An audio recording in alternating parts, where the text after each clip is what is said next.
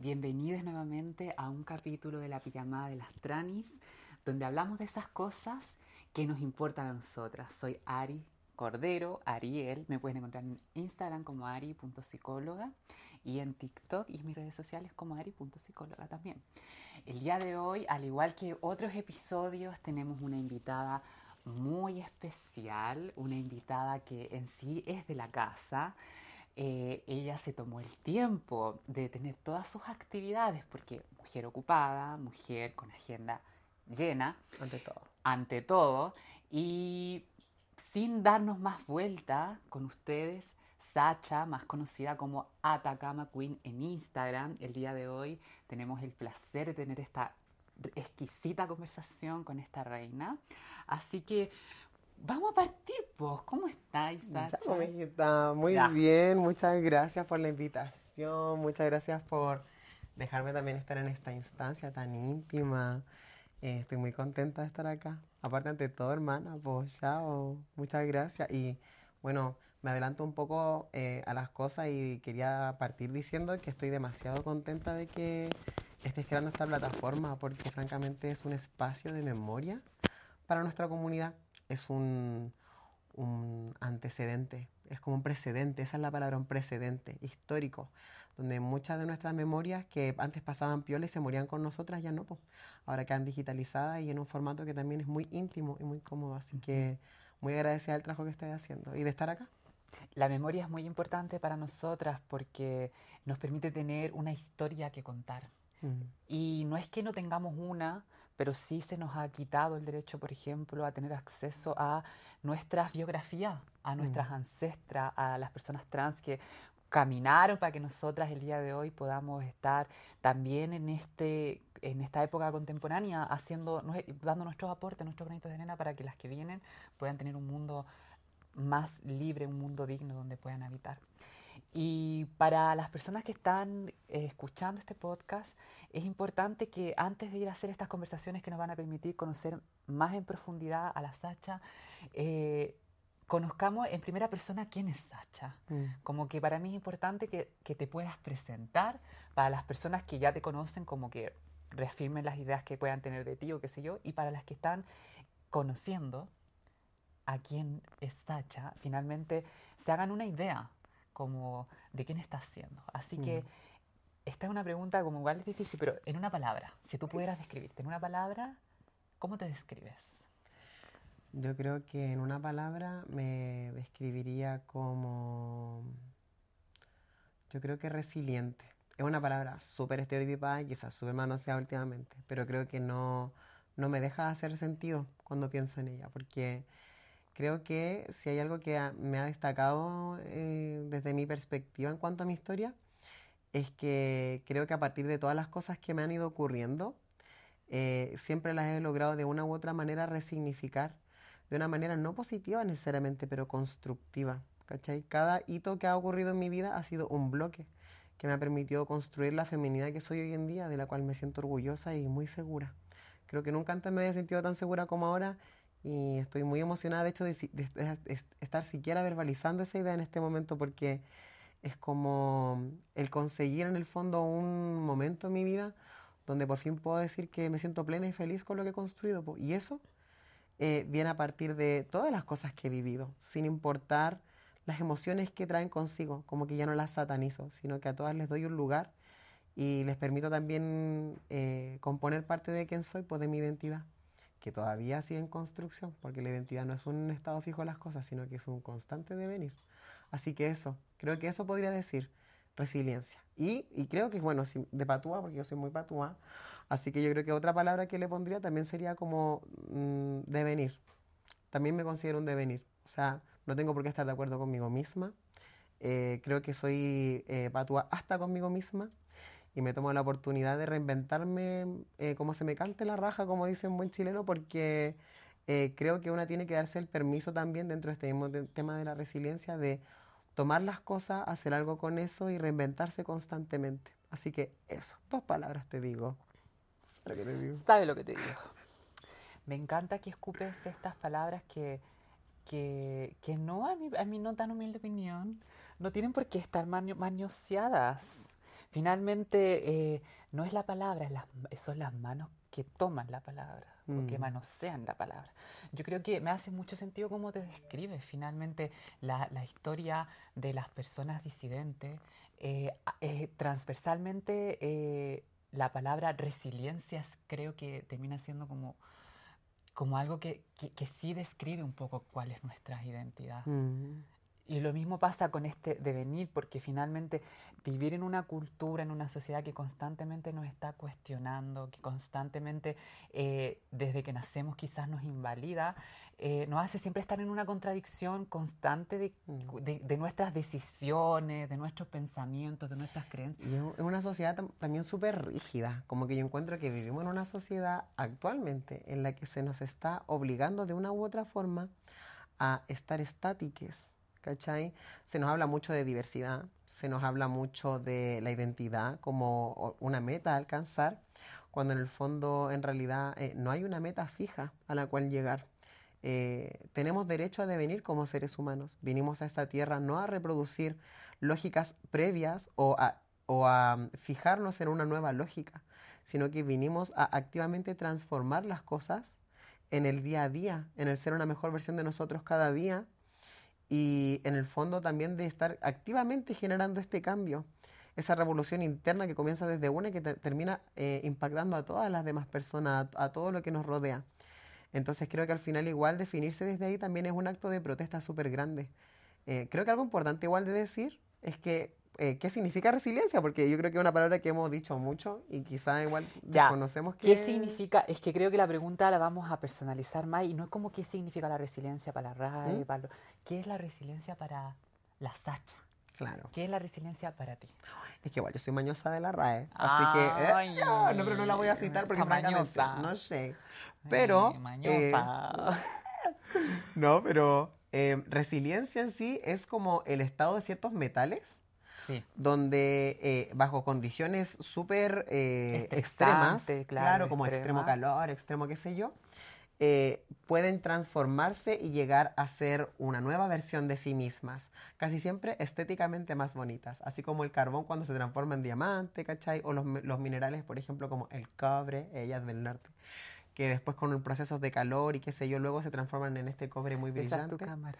Eh, disculpa, ¿cuál es mi cámara? Esa es la cámara de la Atacama. muchas gracias. se me ve bien el perfil. Eh, ya, ya.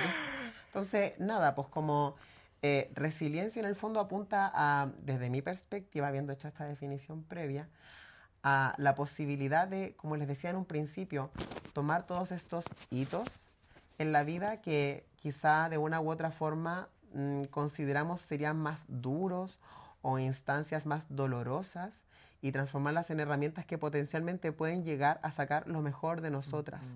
Y todo eso finalmente va en la perspectiva que nosotras tomemos de las cosas. Por eso es que yo siento que la palabra resiliencia es tan poderosa.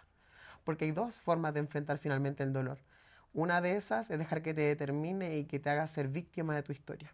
Y la otra es tomarlo como una herramienta que te perfila y te permite ser la mejor versión de ti misma y ante todo la protagonista de tu historia. Que yo siento que al final es el lema de todas nosotras las trani.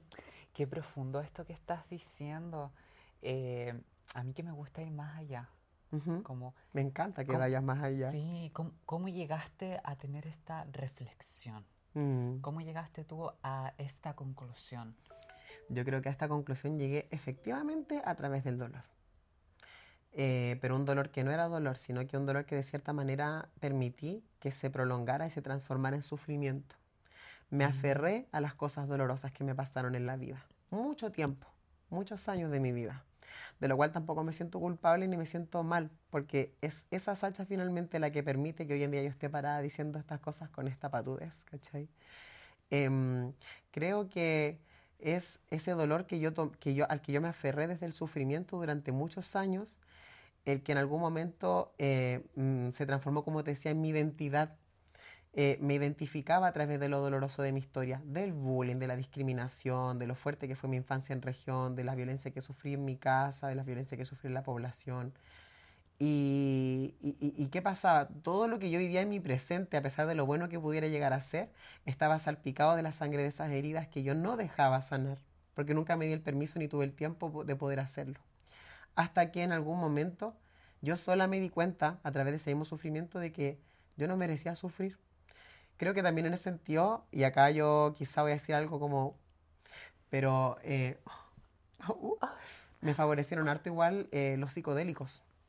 Eh, consumir hongos y tener viajes de LSD de manera ante todo igual responsable y todo, me ayudaron a tener una nueva perspectiva de todas las cosas que ya eran parte de mi historia. Ya pasé por todas esas cosas, ¿cachai? Ya me hicieron bullying, ya me discriminaron, ya me gritaron cosas, ya sufrí esa violencia, esos golpes, lo que sea. ¿Qué hago con eso? ¿Cachai? ¿Me aferro a eso toda mi vida desde ese sufrimiento o me permito crear algo distinto a partir de eso, ¿cachai? Y fue eso precisamente, esa reflexión, ese acompañamiento, conversaciones con muchas amistades también, eh, las que me permitieron en algún momento decir, ¿sabéis qué? Quiero ocupar esto que ya viví de otra manera y le quiero dar otra perspectiva. Para mí esa palabra es súper importante, igual la perspectiva. Porque las cosas, hay cosas que no están dentro de tu control, ¿cachai? Pero si hay algo que sí está dentro de tu control, es la perspectiva, ¿cachai? El punto de vista. Entonces eso yo creo, como que fue ese mismo dolor a través de, aferrarse a él y, y, transformarlo en sufrimiento, luego ya estar aburrida, ya chata de mí misma, así como ya basta, niña, como para de sufrir, eh, lo que me permitió en algún momento decir, ¿sabéis qué? ¿Qué hago con este dolor? Po? ¿Qué puedo hacer? Porque el dolor es parte de la vida, pero el sufrimiento es opcional. Pa, lo transformo en herramientas que me perfilan y me hacen ser resiliente. Vuelvo a la, a la palabra. Oye, qué inspiradora la manera en la que lograste construir una historia alternativa de lo que pasó en el, en el de lo que ocurrió en el pasado.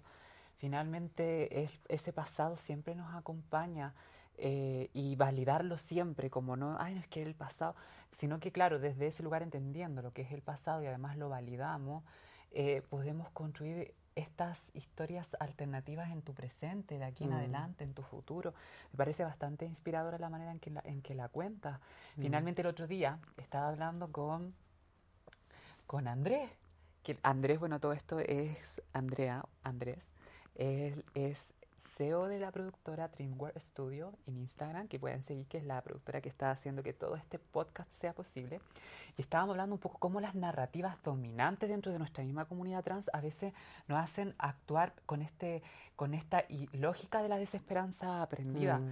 que es, una, es, un, es un sentimiento que, como dijiste tú, o sea, no nos podemos culpar por tenerla, o sea, es la consecuencia de todo un sistema de una estructura, de una wea simbólica que constantemente nos está diciendo, no, no, no, no nos podemos culpar, de, pero tampoco podemos dejar que eso domine finalmente la responsabilidad que tenemos de vivir la historia que merecemos vivir, mm. como la historia que merecemos vivir. Así que sí me hace bastante sentido como tú lo cuentas. Aparte igual tenemos que, mira, igual se me da conspiranoica, pero yo creo que no es casual no es casual, permiso, quiero, te voy a tomar. Ya tengo apego ansioso. No es casual que, que nosotras como comunidad trans, nosotros como comunidad trans, hola, saluda ahí a mi gente trans masculina, a mi gente no binaria. Em, como que no es casual que, que nos quieran así, pues, que nos quieran pensando de esa manera, pues porque finalmente ese pensamiento nos estanca y nos relega finalmente a este estado de cosas donde nosotras seguimos reproduciendo finalmente este papel de ser las personas trans víctimas sistemáticas de la sociedad y la weá. Y es como, con esto no intento finalmente invisibilizar la violencia que efectivamente en nuestra comunidad sufre, las cosas que efectivamente pasan, yo las he vivido también en, en mi manera situada, ¿cierto? Cada una y cada una verá cómo le ha tocado. Pero como les decía, eso no nos condiciona a, ser víctimas de nuestra historia. Como personas trans, nosotras somos protagonistas desde el momento en el que nosotras finalmente nacimos con esta disconformidad auténtica respecto a un orden que se nos impuso, en este caso de género. Y la decisión que finalmente que tomamos de luchar por esta identidad y de hacer lo que está a nuestro alcance por ser nuestra versión más auténtica es un peligro para esta sociedad, para el orden en el que finalmente nos quieren hacer funcionar es peligroso mm. para la sociedad que nosotros nos sintamos Los dispositivos de poder. Los dispositivos de poder. Mira, estamos hablando de Michel Foucault aquí. Miren, la felicidad trans, el goce trans y el disfrute trans, esto, mi amor, es revolucionario. Cada vez que usted se ría, cada vez que usted celebre, cada vez que usted esté feliz, que lo pase bien, cada vez que usted tenga un orgasmo, cada vez que usted esté en un vínculo con una persona y esté no en su mente, en el presente, cada vez que usted suelte una carcajada, usted está pegando una patada en la guata a este sistema. Ser felices y ser plenes es nuestra mejor venganza contra este sistema. Period. Que se sepa. Y yo creo que esa es una de las cosas que más quería dejar en este, en este podcast, ¿cachai? Eh, esa es la invitación que hago un poco, como aferrarnos finalmente al sufrimiento es el objetivo de este sistema. Este sistema nos quiere sufriendo, porque el sufrimiento nos estanca y no nos permite ser otras cosas. El sufrimiento no nos permite que nosotras, por ejemplo, estemos sentadas acá celebrando nuestras cuerpas y hablando con esta liviandad, tomando un espacio de virtualidad y de comunicación para decirle a las personas que las cosas pueden ser distintas. Y así como nosotras estamos acá hablando ahora, cada uno de ustedes también puede en algún momento, también después desde el goce, disfrutarse y alcanzar su máximo potencial y transformar activamente esta sociedad. Por eso es tan importante hablar de estas cosas, amiga, por eso es tan importante celebrarnos desde esto. Y, y, y, ojo, la revolución no siempre como a través de estas weas más estereotipadas, como llegar y no sé, está todo el rato, ¡ah! No, revolución a través de, no sé, un besito rico, un cariñito, un celebrarse, un maquillarse, un conversar. Ser visibles, con orgullo. Con orgullo. Con orgullo. Yo, donde voy, en mi carterita tengo mi chapita que dice Quiereme trans. Porque en todas partes hay una persona trans, una infancia, una adolescencia, que cuando vea a mm. una persona adulta, como, oye, mira, es la bandera trans, qué sé yo, eh, siente esa representación. Para mí es tan importante que este podcast esté lleno de diversidades femeninas, porque finalmente eh, mi, mi, mi, objetivo para el, el el objetivo es que las mujeres trans vean este, este podcast, las adolescentes, las niñas, y, y, vean y digan, oye, mira, esa mujer trans es como yo. Y, pero no como un yo como, como molde, sino que todas estas mujeres que yo he estado invitando, que son tan diversas unas con mm. otras, tienen algo que aportar, tienen algo que decirnos, tienen una belleza interior, una belleza exterior que, que es válida y que es parte de la diversidad. Entonces, eh, siguiendo como con, este ir conociéndote, siguiéndote con este ir conociéndote, quizás no todas las personas entienden eh, o saben por qué tu nick de Instagram es Atacama Queen. Y me gustaría que pudieras en este, cap en este episodio del podcast eh, contarnos cómo nace el concepto de Atacama Queen. Ese es mi secreto más, más mejor guardado. Te voy a sacar del closet. ¡Ah! de, nuevo. Ah, no, pero mira, eh, me encanta esta pregunta porque yo siento que me va a ahorrar la paja de tener que hacerlo con cada persona que me pregunta. Así que que se guarde esto. y vamos a hacer un reels después vamos, de, este para ¿Por qué la Atacama Queen se llama, se llama Atacama Queen? Ya. Ya. La historia comienza así. Ella, una vez. Era una vez, una pequeña Trali. No, mira, lo que pasa es que mi nombre antes, bueno, mi nombre es Sacha. Ya, yo me puse Sacha por Sacha Grey, por la actriz porno. ¡Chao! Sasha Grey. Sasha Grey, mi amor. Porque yo, yo bueno, eh, que se sepa, yo soy una feminidad no binaria, ¿ya? O sea, yo soy una feminidad trans, pero soy una feminidad no binaria. Entonces, mi nombre en su momento como persona no binaria fue Gato. Ese era mi nombre, Gato. En la universidad, yo toda mi época de que eh, salía del closet trans, perdón un piolín, eh, mi nombre era es Gato, po, era Gato y todo. Y yo era feliz con gato. Pero cuando salió la identidad de género y yo me quise cambiar mi nombre, me dijeron, ¿sabe qué? Se tiene que poner nombre de humana, de persona. Entonces, yo dije así como, chucha, ¿qué hago? ¿cachai? Las abuelas jóvenes específicas. Ah, ¡Uy, qué rabia, ¿cachai? Entonces yo dije, ya, será, po. Será. Y en ese entonces yo me acuerdo que me gustaba mucho la Sacha Grey, porque ¿qué tiene la Sacha Grey? La Sacha Grey es una actriz porno, pero que además es muy inteligente. Y ella también eh, tiene todo un rollo con la filosofía. Eso, es una filósofa, sí. Es seca la hueona. Entonces yo dije, me encanta esta hueona porque, puta, yo estudiando psicología en la Universidad de Chile con todas estas personas heterosis, súper normadas, súper cuadradas, súper fome, ¿cachai? Y yo decía, ¿por qué tengo que ser la típica psicóloga fome? Esta mina es trabajadora sexual, es actriz porno, es regia y es filósofa. Entonces dije, chao, me voy a tomar de un poco de la esencia de ella, Sacha. Y eh, me puse Sacha Grey en Facebook en ese tiempo que estaba de moda ponerse los nombres como así como, por ejemplo, el, el Mercurio, y ahí era como Sacha Grey, escrito súper chilense, con CH, con ni latina, toda la cuestión. ¿Y qué pasaba? Que la gente de cine de la universidad a mí no me conocía como gato, me conocía como Sacha. Entonces era, ah, la Sacha, la Sacha. Y como yo era buena para el hueveo, pasaba carreteando y era como, ay, la Sacha, la Sacha. Tengo un pito y yo así, ¡wow! Entonces, la, Sacha, la Sacha. Y la, la Sacha Grey. La, oh, la Sacha. Entonces yo así como, wow, man, después. Entonces, nada, pues yo dije, oye, ¿sabéis qué? Si me voy a poner un nombre, que sea un nombre que yo ya tenga incorporado en mi imaginario para que cuando me llamen sea como Sacha, ¿qué? Ella, ¿cómo? Entonces yo fui y dije, ya, pues Sacha. Y me puse ese nombre. Ya, y ahí hasta ahí para contar, pues Sacha Grey, mi nombre, qué sé yo. ¿Qué pasó? Eh, un día yo estaba en la U estudiando así eh, y de repente me habló un amigo que trabaja, te amo, trabaja en el ¿Quién puerto. es? O sea, mándale un saludo. Te amo. Es una amistad Ah, no que... se puede decir Ah, nombre. No, sí No. se puede decir Ya, pues, nombre. Diga nombre, po. Mande con beso Qué y todo. rabia. Capaz que escuche el, el podcast. Es que ¿sabes cuál es el problema que tengo con la Ah, persona con el atao. nombre? Ya, está. Ah, ya, ya. No, ya. es que soy pisciana, tengo mala memoria y no me acuerdo del Ah. nombre. Pero sé que era muy buen amigo mío. Te mando un saludo. Mm, ya. Tú vas a escuchar esto y vas a saber lo que te Saludo digo. para ti, Ah, para ti. Que si te cae el poncho, Para póntelo. ti. Eres parte de mi historia. Re- reclama tu derecho de autor en mi historia y háblame por Instagram para darte los créditos. La cosa es que nada, pues entonces me dijo, maricona, porque esta persona trabaja en el puerto Antofagasta y así como en los aviones y torres de control, en los puertos también. Entonces cuando llegan los barcos, eh, salen los nombres de los barcos y toda la mierda. po. Yo estaba ahí en clase y en eso me llega un mensaje y me dice, weona, eh, mira este nombre del- de un barco. Weona, que te toma tanto, es muy de patúa, muy de regia. Y dije, a ver, y veo Atacama Queen. Y yo, chao. De hecho, tú buscas ahí en Google y salen dos weas. Salgo yo y un barco. Boom. ¿Sabes lo que te digo? Atacama Queen. Atacama Queen. Entonces, yo lo tomé porque me, primero de regia nomás, pero después le di otro giro, otra vuelta. Me lo puse el tiro de nombre de Instagram antes que lo tomaran. Pero después me hizo clic por otra parte porque yo soy atacameña, po. Eh, yo soy nieta, o bueno, en verdad bisnieta de una persona eh, atacameña, atacameña. Bueno, en verdad el término real es Licanantay, es el nombre de nuestra ancestralidad. Atacameño es el nombre que le ponen después de la colonización a nuestra gente. Pero yo soy Licanantay, pues, ¿cachai? Estereotipamente llamados atacameños. Entonces dije Atacama Queen, atacameña, yo, mm, mm, y ahí quedó.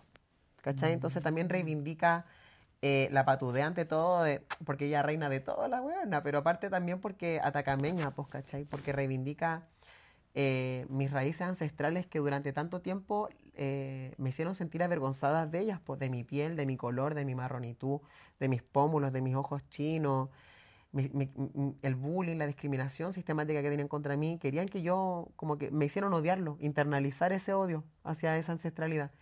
Y hoy en día la amo, pues, y es, y es como mi bandera, pues, ¿cachai? Porque ante todo, travesti, marrona, atacameña, psicóloga, activista ¿Se dan cuenta por y filántropa. Ella. im- Me encanta.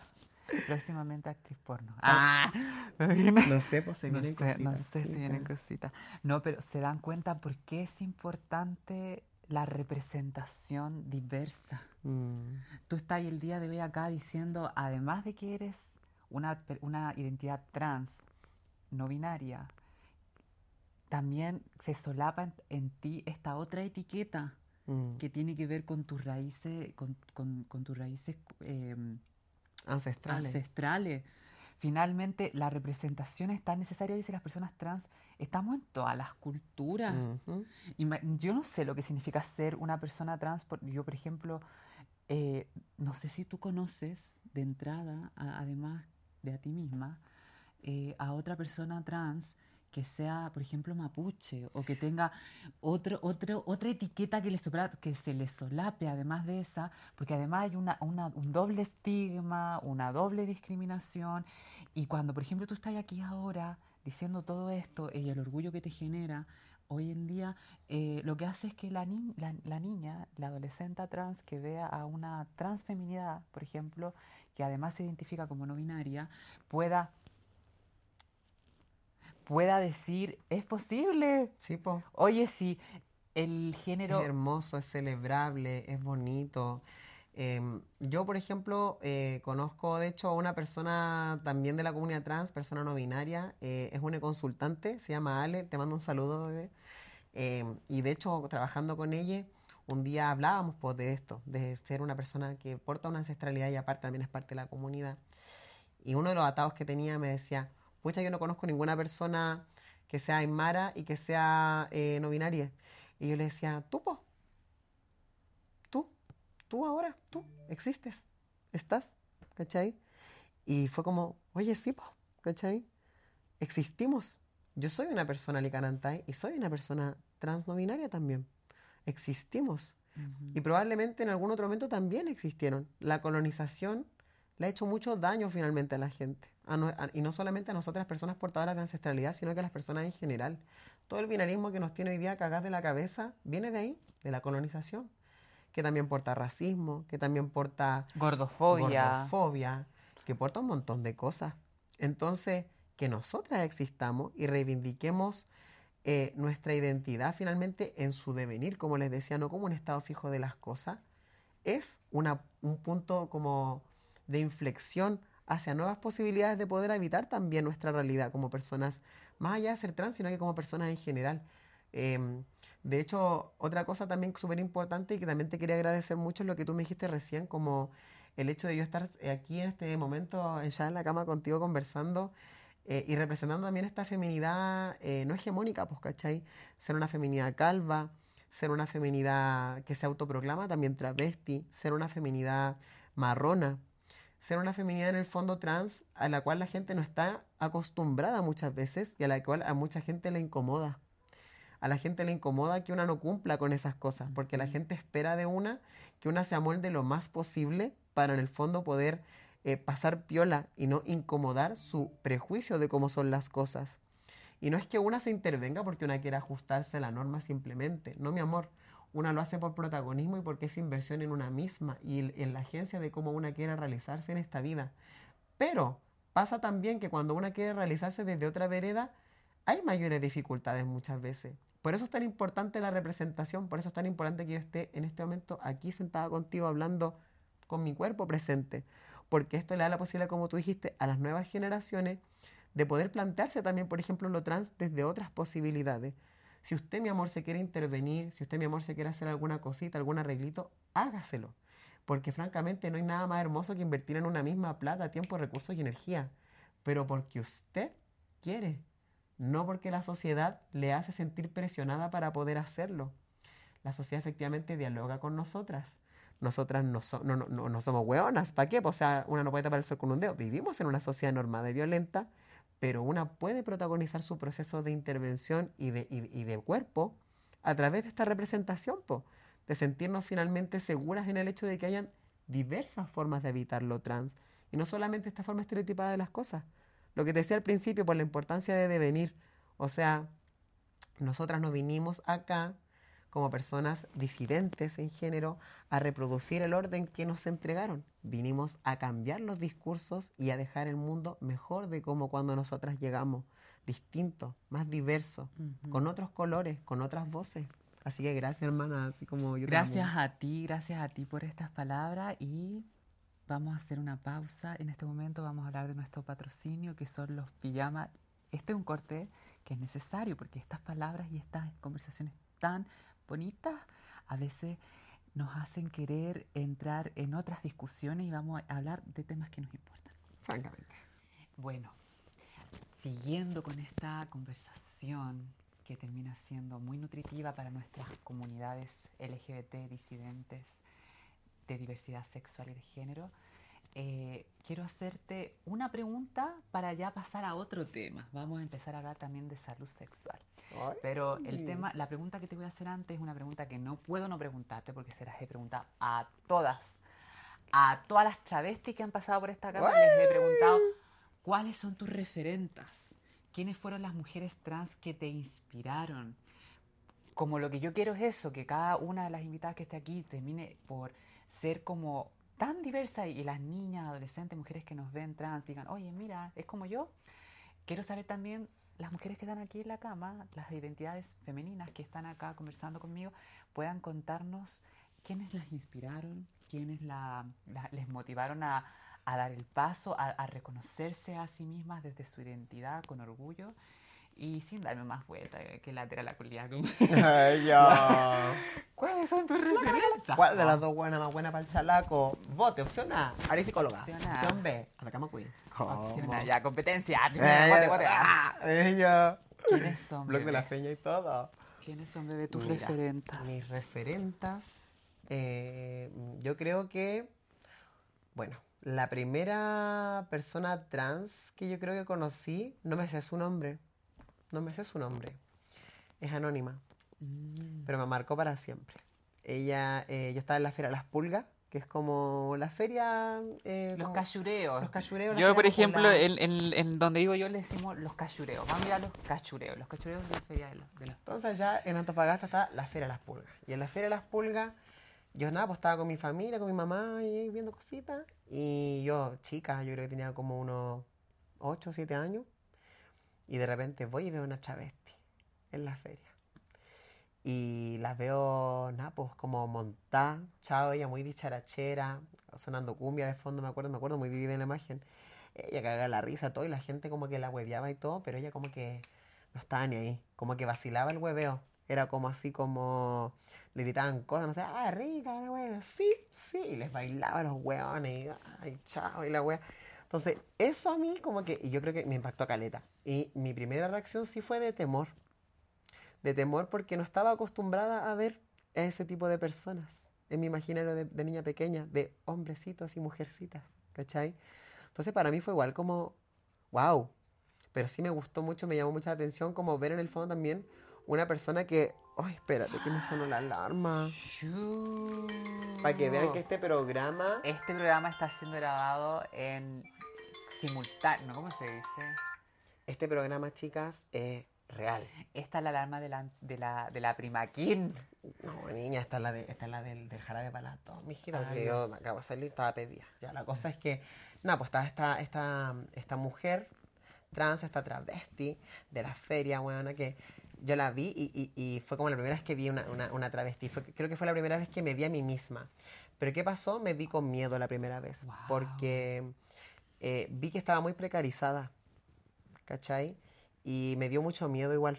En su momento mi primera reacción no fue como, oye, me inspira, quiero ser como ella. Mi primera reacción fue como, qué miedo ser yo, porque me siento tan identificada en ella, pero la veo tan vulnerabilizada que me da miedo llegar a ser como ella. Y fue, fue igual brígido eso. Pero fue la primera referencia que tuve. La primera vez que me vi en alguien más. Entonces, nada, pues fue brígido. Verse, además, verse desde un sentimiento que es incómodo, desde la mm. vergüenza. Mm. Verse desde la vergüenza, mira. Y desde el miedo, mucho miedo. Desde, esto, sí, mira, mira que eres, la, eres de las primeras que, nos cuenta una historia alternativa. Mm. Porque finalmente me hiciste acordarme de algo que yo no me acordaba. Yo siempre digo que la primera, yo siempre digo que mi referente a la, la veneno, ya sí, pero esta, esta mujer ya televisiva, ya como posicionada, la Regia. Pero me hiciste acordar de que a mí me pareció, me pareció, me pareció, ay, me pasó algo muy similar a ti. Me acuerdo que fue, yo tenía como 12 años, habíamos ido con mi familia a estos típicos paseos de verano, como de que nos íbamos a una semana, qué sé yo, a Papudo, a Quintero, estas playitas que son piolitas, qué sé yo. Y también había una feria con estos carruseles, los carruseles no sé si entienden igual que yo, pero son estos juegos como mecánicos donde la gente, ¿qué? Y había una fila y yo me acuerdo que vi una mujer en, en mí, como yo la veía, hermosa, alta, así como pa, era como, era como el semáforo que estaba Imponente, sí. Yo la miré y la encontré tan atractiva, tan guapa, estaba con un hombre eh, de la mano, así, en un plan muy romántico, una wea así, una que, bueno, yo, yo que siempre he sido bien como tipo Disney, un poco como que fantasea, ¡ay, qué linda ella! Como, y con su pololo, qué sé yo. Y mi andábamos con unos tíos, unos tíos míos, que desafortunadamente hicieron un comentario bien transodiante, mm. eh, como, como, mira, mira, mira, mira, mira, es, es, ese que está ahí es hombre. Mm. Como una cosa muy así, y aquí quiero ir que, claro, yo sentí la vergüenza. Mm. Como una parte de mí sabía que algo tenía que ver con esa mujer. Tú eras esa mujer. Algo así. Mm, pero esa, esa mujer que estaba viendo ahí, a los ojos de otras personas, como, eh, mira, el hombre, qué sé yo. Eh, me hiciste acordarme de eso. Mm.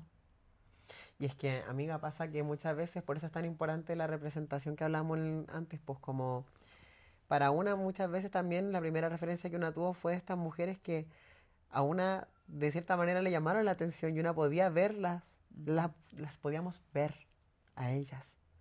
Pero ¿qué pasaba? Estaba esta violencia sistemática, yo veía la burla de la gente alrededor. Mm.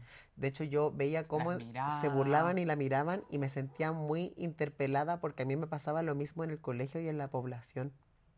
Entonces era como clic, Como, oye, a los otros hombres, a los otros, hasta mis compañeros mariconcitos del colegio, no los miran y no los huevean así. Pero Hay una distinción. a mí sí. ¿Y, ¿Y qué pasaba? Que me sentí así identifica. Entonces, claro, es brígido también como muchas veces también ahí uno empieza también a internalizar ese transodio porque te quieres proteger, po, no quieres ser objeto de burlas, ni de discriminación, ni de miedo. Y muchas veces, muchas de nosotras nos dejamos de lado, po. Postergamos finalmente nuestro, nuestro verdadero ser, nuestra autenticidad por ese miedo, po. Un miedo que de base, no está de más decir, no nos pertenece. Le pertenece a la sociedad. Y de donde vino se va a ir. Entonces, por eso es tan importante también que nosotras estemos sentadas acá hablando de esto también. Entonces, retomando un poco también la pregunta, como, claro, esta fue la primera vez que vi a esta persona trans y pasó mucho tiempo, mucho tiempo, muchos años. Empecé a ver muchas drag queens y empecé a ver Mm. muchas travestis, pero, pero hombres finalmente que se vestían de mujer que performaban el transformismo, que es Transformismo, otra que es- cosa. Vamos a hacer una... Ya, mira, en- vamos a hacer eso. Como este igual un espacio que es educativo, quiero que la Sacha nos comente esa diferencia, porque no mismo ser mujer, que es una identidad de género, que ser transformista, drag queen, que es un arte. El arte de, la per- de performar una expresión, De jugar con el género. de jugar con el género. Entonces, en la- en- brevemente, para no... no- Sí, para no irnos la bola. sí. Yo siempre, mira, yo siempre lo explico así. Hay cuatro T's, ¿ya? Pero para reducir las cosas, siempre digo, las categorías en el lenguaje no son para reducirnos y estancarnos, sino que son para tener un punto de referencia para las cosas, pero sabemos que somos mucho más expansivas que eso. Cuatro T. Travesti, transexual, transgénero, transformista, ¿ya? Son mucho más expandidas que eso, por si acaso. La cosa es que travesti hace referencia muchas veces al estereotipo de esta forma en la que peyorativamente en algún momento se le nombró a las personas que se vestían de mujer, ¿cachai? Que se vestían con la ropa del género contrario, ¿cachai? ¿Y qué pasa? Que habían casos en los que se asociaba esto a hombres cis que se vestían de mujer, pero también con el tiempo personas como nosotras nos hemos ido empoderando también de esta palabra para también reivindicar la identidad finalmente de nosotras mujeres trans latinoamericanas que, que somos muy llamadas como con este insulto, desactivar como tú una vez dijiste el insulto y reivindicarlo como parte de nuestra identidad. Entonces no es que nos vistamos de mujer nosotras, travesti como identidad, como una forma de reivindicar esta feminidad a través de esta performance que es el género a través de la ropa, que es distinto, ¿ya? Entonces estas dos excepciones para travesti. Transgénero, persona finalmente de la comunidad trans que eh, abraza su identidad al punto también de realizar intervenciones que le permitan sentirse mucho más cómoda y afirmada en su identidad. Estas intervenciones pueden ser hormonales, quirúrgicas, pueden ser inclusive también solamente a través de la expresión de género, ropa, maquillaje, etc. Pero hay una intención de ident- identitaria detrás. No hay una performance que luego yo me saco y dejo de ser esto. ¿Se entiende? Hay una continuidad. Luego está trans, transexual, que finalmente son las personas que realizan una... Ah, pero me equivoqué. Lo que dije recién era transgénero. ¿Ya? Y transexual, final, no, perdón. Transexual era lo que dije recién. Y transgénero son personas que no necesariamente hacen modificaciones corporales para poder afirmar su género. ¿Ya? Y luego, por último, está transformista, que son las personas que utilizan el arte del transformismo, porque es un arte, para jugar y desarmar estos estereotipos binarios de género. Y casi siempre, bueno, que también hay eh, personas con que son socializadas de la feminidad que ahora también hacen transformismo. Hay drag kings, por Drag ejemplo. Sí. Y no solamente, eh, cuando digo socializadas desde la feminidad, digo que en el fondo no necesariamente son mujeres que se disfrazan de hombres, no, Mm. son personas que socializadas desde la feminidad juegan con la masculinidad y viceversa. Hay personas que son socializadas desde la masculinidad y juegan con la feminidad. Entonces, esto es transformismo, en el fondo es tomar el género, darse cuenta de que es una performance con la que nosotras podemos armar y desarmar fantasías, de las cuales la sociedad muchas veces nos dice son casi como que eh, propias de la persona, pero en el fondo no. Esenciales, que son, que son concretas, que tienen que ver con la genitalidad, que tienen que ver Y con el... no, por po. niña. Es una construcción social, si somos seres sociales. No es como y decir, oye, los genitales no existen. Pero, una- Eso. eh, pero esos son los genitales. Claro, y de hecho Eso también eh, importante también decir lo que estoy diciendo en el sentido de que reconciliar un poco con la comunidad también de gente transformista, porque a veces también se entiende que como que las trans y le tenemos mal a la gente del transformismo porque ¿Sabes qué? no sé qué, la cuestión. Sí, mira, Y tenemos harto que agradecer en verdad porque gracias a las transformistas, muchas de, no- muchas de las mujeres trans históricas partieron desde el transformismo. Ujú. Pero partieron jugando primero con el género a través del transformismo y luego en el proceso fueron diciendo, ¿sabes qué? Eh, no me gusta sacarme esta ropa, no me gusta sacarme este maquillaje, me siento cómoda. Un día yo estaba escuchando una persona, eh, a, a un drag king, que decía que el, el, arte del transformismo no es misógeno. Mm. Existen personas que hacen transformismo o, drag que son misógenas, mm. que otra cosa.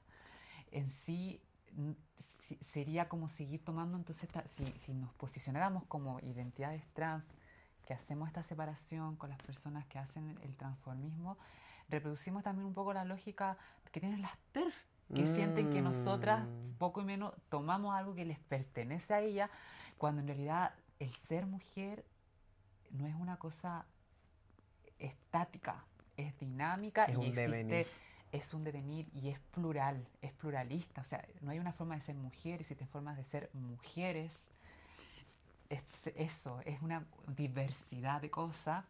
Y como para ir cerrando ese tema, porque hay otros más que, que antes de que, se, que, este podcast se acabe, eh, eso, qué bueno que nos pudiste mostrar un poco estas otras historias respecto de eh, inspiraciones, unas un poco más anónimas, que era muy distinta a, a las otras. Eh. Después estaba la de amiga y rival y toda la cuestión que es lo que yo te decía, este para ver el tírame agua hueona, todas esas cosas. Y por último, ya la que me motivó hacia tomar la decisión de, de transicionar fue la veneno. Chócale. Pero oye, pues ¿qué, qué suya la veneno, Es que la veneno salió en pandemia. Yo tengo una teoría. En pandemia. la veneno porque la, la, la, la, la órgana. Eh, no sé, mira, gran parte de las mujeres que han pasado por acá han hablado de la veneno. De, sí, pues es que, es que la veneno la serie, la, bueno, la Veneno es legendaria de antes. Yo la conozco igual de antes, como de. de la Veneno es, noventera. Es noventera, por muchos años. De la época de una. Ella. Es noventera. Entonces, ¿qué pasa? Que al final yo la veo ella en la pandemia. La pandemia, siento que es un momento en el que muchas personas finalmente tienen que mirarse a sí mismas porque estábamos aisladas de todo tipo de estímulo externo. Y ahí muchas de nosotras descubrimos muchas verdades que no queríamos ver a los ojos. Mm. Y entre esas, nuestra identidad. Entonces, ¿qué pasó? Que yo, muy no binaria siempre, pero muy como no binaria, muy así como andrógina y todo y vi la veneno y, bueno, una de mis grandes trancas para no transicionar era la edad. Yo dije, chucha, es muy tarde para transicionar, ya no, no tuve 15 años, no me apoyaron, no, ah, pude tener bloqueadores hormonales, cagué. Esa era mi... Confirmo. ¿Cachai? Sí, yo creo que a muchas nos pasa, pero, y aprovecho también de decirle a esta cámara, ella, no hay edad ni momento para transicionar. ¿Sabe lo que te digo? Usted cuando quiera puede abrazar su identidad. No hay una edad para hacerlo. Nunca es tarde para abrazar tu identidad para abrazar tu autenticidad. La veneno, por ejemplo, en la serie, en el primer capítulo, la, sale la personaje Valeria. Y, como que ella, nada, pues está ahí y le dice, ¿y tú cuándo te vas a, empezar? ¿Y cuándo va a dar paso? Eh, ¿Cuándo va a dar el paso? Claro. Y ahí ella le dice, ¿de qué? Empiezan a hablar y todo, y ella le dice, mira, yo empecé a transicionar. yo me hice mujer con a los 30 años. A los 30 años. Huevona, me encantó. Una se sabe el Dios. Y ahí yo dije, estoy puro hueveando. Estoy puro hueveando. Chao, dije yo. Yo, yo en ese tiempo tenía 25 años, 24. Ahí dije, no, huevona, chao. Voy a, voy, a, voy a pescar mi cuerpo y mi sueño y voy a hacer con él lo que yo siempre he querido. Y voy a empezar mi transición. Y ella también fue mi referente en ese sentido. Para poder eh, sacarle esta hueá, esta presión de la edad que en el fondo también es pura eh, transodio igual.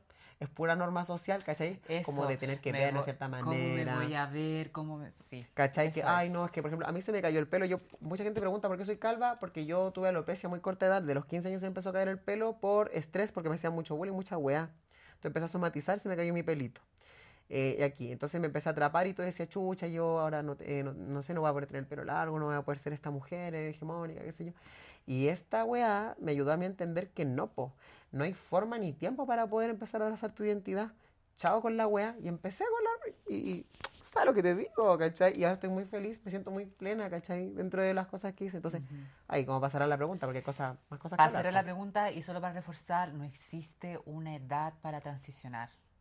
Nunca es tarde para poder hacerlo. Mm.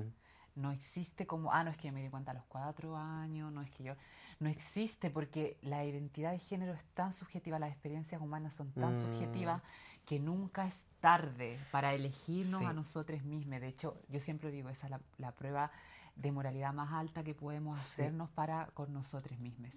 Y para ir cambiando no para criticar el tema, sino que también para relacionarlo con las cosas que hemos ido hablando hasta ahora, eh, quiero que conversemos sobre salud sexual.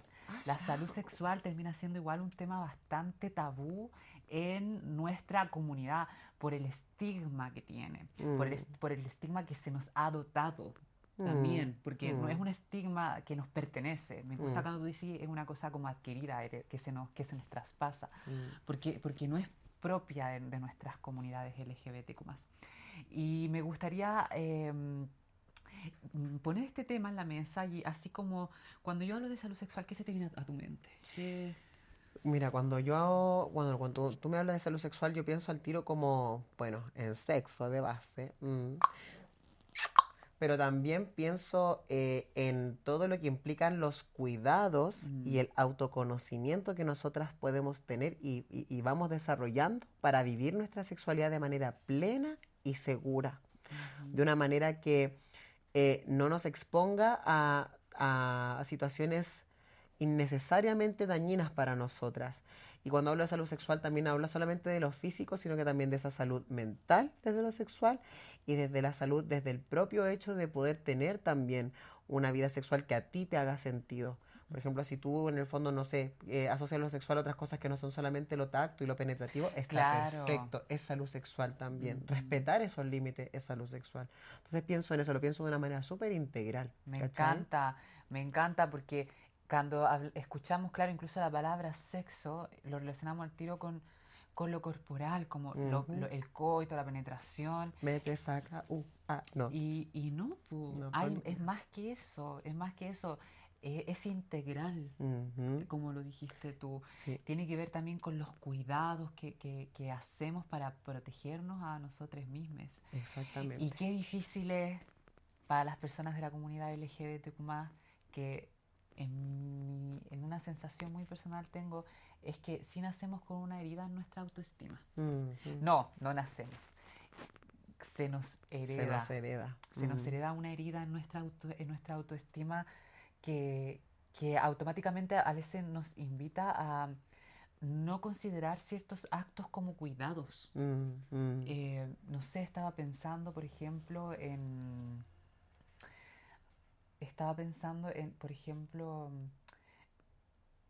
en... Muchas prácticas sexuales de riesgo, por ejemplo, a las que nos sometemos desde lo tabú, y desde lo clandestino muchas veces que se nos presenta a nosotros nuestra sexualidad como personas disidentes eh, eh, en género y también desde lo sexual.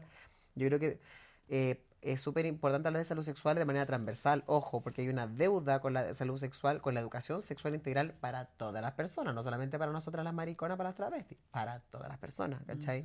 Hay gente que todavía piensa, gente heterosis, que no sé, salud sexual es ponerse condón para no dejar embarazada a la polola, y no, mi amor, hay muchas otras cosas que pueden llegar a pasar si usted no se cuida, ¿me entiende? Entonces, ¿qué pasa? Para nosotras específicamente como comunidad, la salud sexual igual tiene que ver mucho también con el tema de eh, empezar a... Eh, tener conciencia de que nosotras necesitamos comenzar a, primero, sacarnos esta idea de que nuestra sexualidad está tabú, es cochina y está mala y es prohibida, porque en base a eso que nos, nos enseñan, no, eh, no tenemos la posibilidad quizá de poder preocuparnos de nuestra salud sexual abiertamente. Eh, de hecho, es sobre ese mismo prejuicio que recae sobre nosotras que muchas veces en el sistema de salud, ya sea público y privado, se estereotipa muchas veces nuestra, nuestra salud sexual y es incómodo poder acudir a ella y tenemos miedo de acudir a ella. Sin embargo, hay muchos progresos y avances, por lo tanto les invito a acercarse a los sistemas de salud para poder revisar esos aspectos, porque hay avances también. Y si es que no los notan, denuncien, porque tenemos derecho. Eso como paréntesis. Entonces, salud sexual en el sentido de informarnos, de comenzar hacernos nuestros chequeos, hacernos nuestros exámenes y en el fondo darnos cuenta de que... Eh, nosotras finalmente merecemos tener salud y merecemos ser amadas y respetadas y validadas desde toda nuestra calidad como personas. Muchas veces, eh, porque nos sentimos muchas veces poco deseables o nos sentimos prejuiciadas desde nuestra identidad o desde nuestra sexualidad, nos exponemos un montón de mostaceros, un montón de hueones que ni se cuidan ellos mismos y menos nos van a cuidar a nosotras.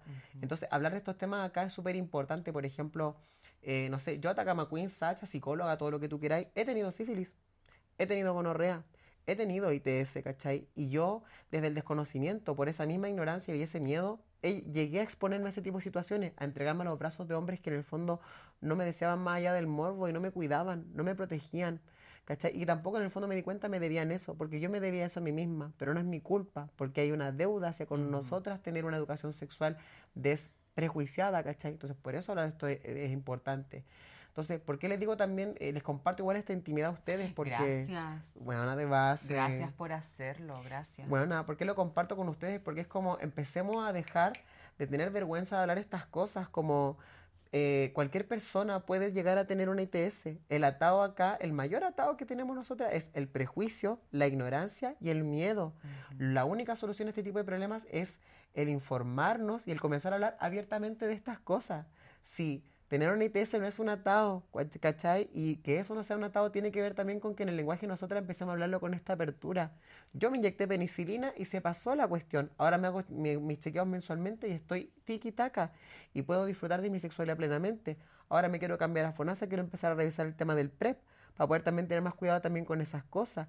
Entonces, cuando dejamos de tener miedo y dejamos de pensar que el sexo es cochino y es tabú y empezamos a hablar de, oye, sífilis, gonorrea, que es la cuestión y que acá, y sí, y tú, amiga, y sí, y te has hecho el examen, sí, y tú, oye, eh, eh, eh ¿querés eh, culiar a pelo? Sí, bacán ya, pero ¿y los exámenes, cachai? Tú dices, no, sí. Empezar a normalizar la de esas cosas es la única forma en la que podemos empezar a frenar este tipo de situaciones y a las que nosotras como comunidad nos vemos muy expuestas porque en la búsqueda de amor y en la búsqueda de ser deseadas caemos muchas veces en los brazos de hombres o de, personas en general irresponsables, no solamente hombres, en mi caso en particular yo lo hablo de ahí, pero de personas en general que son irresponsables y que no velan por nosotras. La responsabilidad afectiva parte por casa y la responsabilidad sexual también. Hacerte tu chequeo, informarte, educarte y hablar de estas cosas sin prejuicio es un pilar fundamental para esto. Y compartirlo como lo hago acá, pues contigo que me des la confianza también es parte de esa labor, pues así que eso sobre ese tema.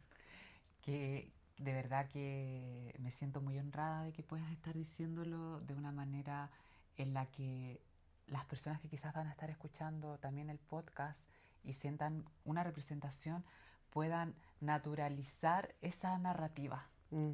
de decir las cosas por el nombre que tienen y desactivar el estigma desactivarlo finalmente el amor el amor propio siempre va a ser revolucionario y hablarlo también es un acto de amor propio.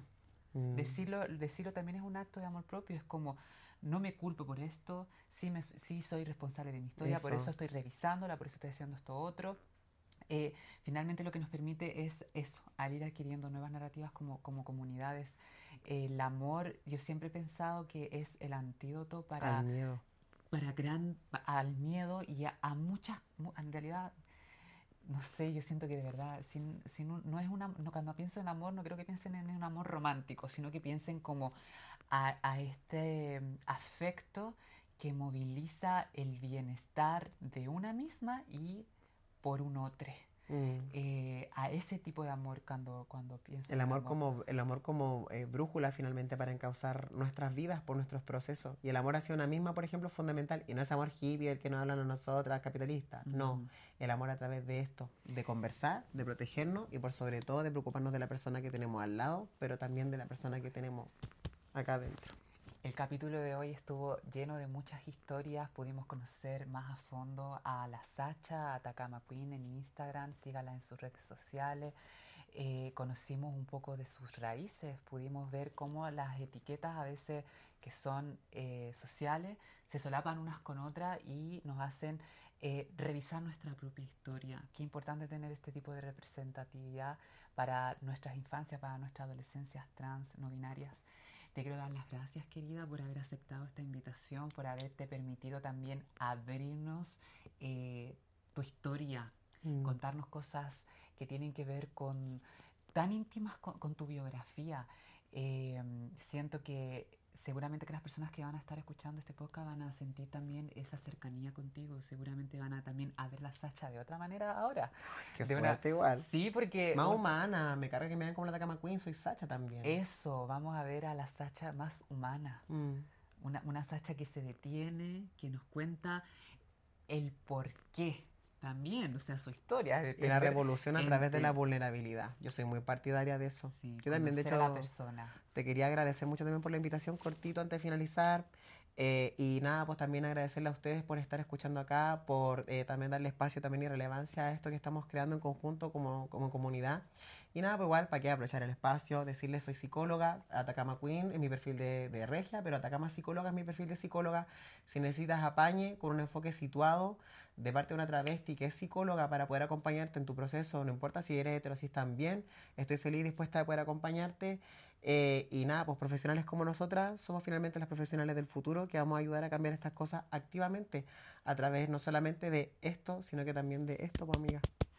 Boom, boom. ¿Sabes lo que te digo? Volver a agradecer y cerrando este podcast.